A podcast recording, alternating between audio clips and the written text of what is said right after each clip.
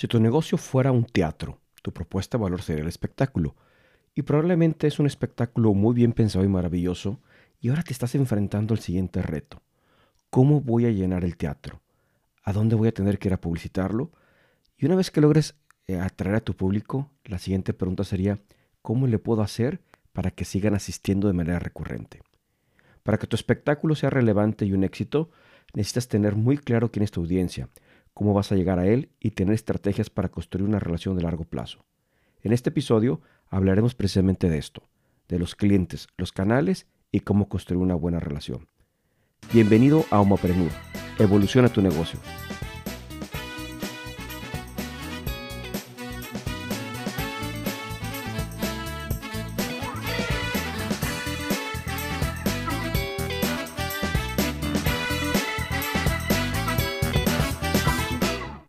¿Qué tal, Homoprenurs? Es un placer saludarlos. Soy Juanjo Cervantes, tu anfitrión de Homoprenur Evoluciona tu negocio. Y en este episodio vamos a hablar acerca del cliente, los canales y la relación, partiendo del supuesto que ya tienes claro cuál es tu propuesta de valor. Y si no sabes de esto, de la propuesta de valor, en el episodio previo platiqué de ello. Pues bien, utilizando la metáfora del teatro, nuestra propuesta de valor es el espectáculo. Y es este show lo que, eh, lo que creamos, no nada más para disfrutarlo eh, nosotros, sino lo queremos obviamente pensando en deleitar a nuestro público y por ende hacer negocio de él.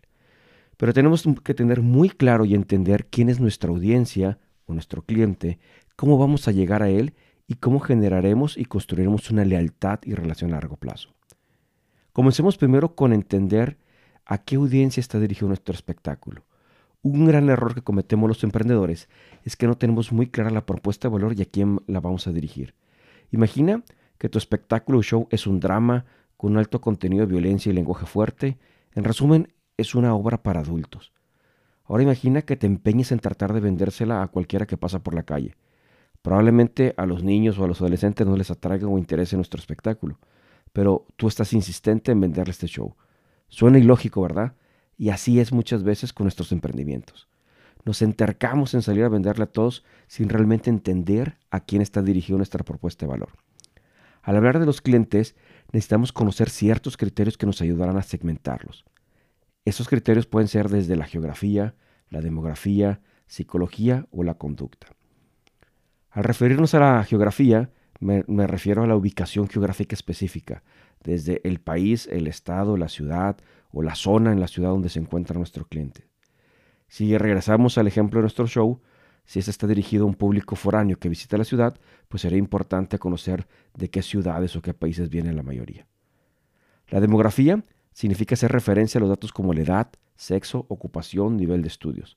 El tener claros estos datos nos puede ayudar a dimensionar también el tamaño de nuestro mercado. También es importante definir su psicología, es decir, la forma de comportarse, de pensar, de sentir, de percibir. Todo esto eh, puede hacer alusión al estilo de vida, valores que el cliente pudiera compartir con nuestra marca. Ejemplo, si nuestra propuesta de valor está pensada en ofrecer un servicio bueno, bonito y barato, es probable que el servicio se vaya a conectar con personas que aprecian y valoran estos atributos.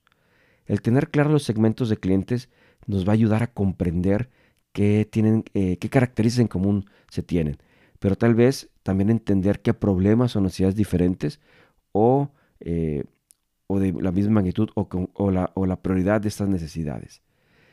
El tener claro, ¿sí? nuevamente, estos segmentos va a ayudar a alinearse o a empatar con nuestra propuesta de valor. Y esto es un muy, muy gran avance ¿sí? para mantenernos enfocados y evitar caer en lo que yo llamo frustraciones diseñadas ¿sí? de quererle vender un boleto espectáculo de adultos a un niño.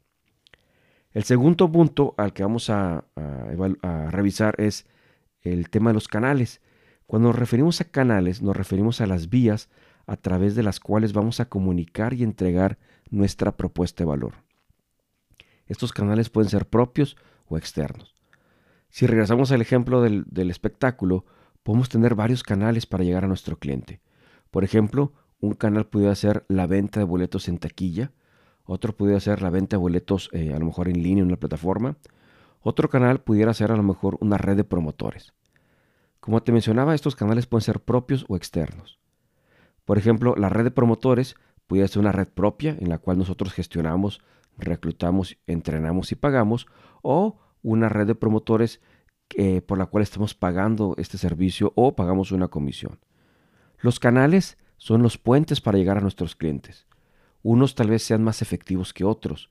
Incluso pudiéramos encontrarnos que nuestros clientes tienen cierta preferencia en ser abordados por algunos eh, puentes más en particular. Una vez que llegamos a nuestros clientes y ya probaron o hicieron uso de nuestra propuesta de valor, o sea, ya nos consumieron, tenemos que también tener diseñado el cómo vamos a fortalecer esa relación, cómo vamos a fidelizar, a generar esa lealtad para que vuelvan a comprarnos. ¿Por qué? Porque es mucho más fácil venderle a una persona que ya es nuestro cliente a tratar de buscar a uno nuevo. ¿sí? Si bien, como te decía, el vender y llegar a los clientes muchas veces esta labor titánica, ¿sí? la idea es cómo capitalizar este esfuerzo que ya logramos. Y eso precisamente lo vamos a hacer a través de la construcción de estrategias que fortalezcan la relación. Si regresáramos al ejemplo de nuestro teatro, una manera de seguir manteniendo cerca eh, de nuestros clientes pudiera ser el que le ofreciéramos a lo mejor una tarjeta de cliente frecuente para que vuelvan a la próxima función. O desde solicitarles a lo mejor algunos de sus datos, como su correo su teléfono, para que si nos los permiten, pues mantenerlos informados de próximos eh, estrenos. O simplemente pedirles que, eh, pedirles que nos sigan en nuestra página de, de redes sociales. Lo que se pretende con todo esto es que como marca, como negocio, nos mantengamos cerca de ellos, estar disponibles desde escucharlos y brindarles la atención ¿sí? para seguir satisfaciendo esas necesidades. Cuando entramos a, diseñar las estrategias de relación, te invito a que lo hagas respondiendo a la siguiente pregunta. ¿sí? ¿Cómo esta estrategia me va a ayudar a estar presente en la mente de mi cliente? ¿Sí? Te invito a que hagas el experimento y, piensas, eh, y piensa también en marcas que te gustan y consumes. Es altamente probable que estas marcas ya tienen estrategias como las que, las que te mencioné para que nos mantengamos cerca. ¿Sí? Estas estrategias incluso pueden variar dentro de la misma compañía. ¿Sí? Probablemente no es el mismo trato que, que le da la marca a un cliente que le compra una vez al año a un cliente que compra de manera regular o semanal. El trato va a ser diferente. ¿sí? Veamos esta cuestión de la relación como cualquier tema en relación humana. Entre más frecuente y más cercana, pues es más cálida esa conversación, más confianza se genera y también probablemente se incremente el aprecio. Es importante que construyamos la relación con nuestros clientes mucho más allá de una relación transaccional, ¿sí? Y busquemos el siempre cómo seguir nutriéndola.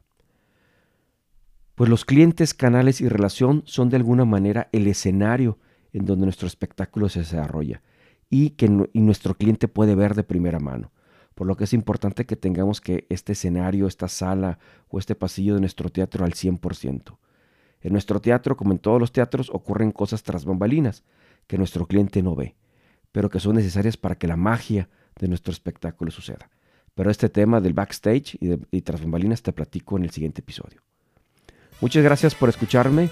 Soy Juanjo Cervantes. Espero que esta información te haya sido de utilidad y nos vemos en el siguiente episodio de Homopreneur. Evoluciona tu negocio. Hasta la próxima.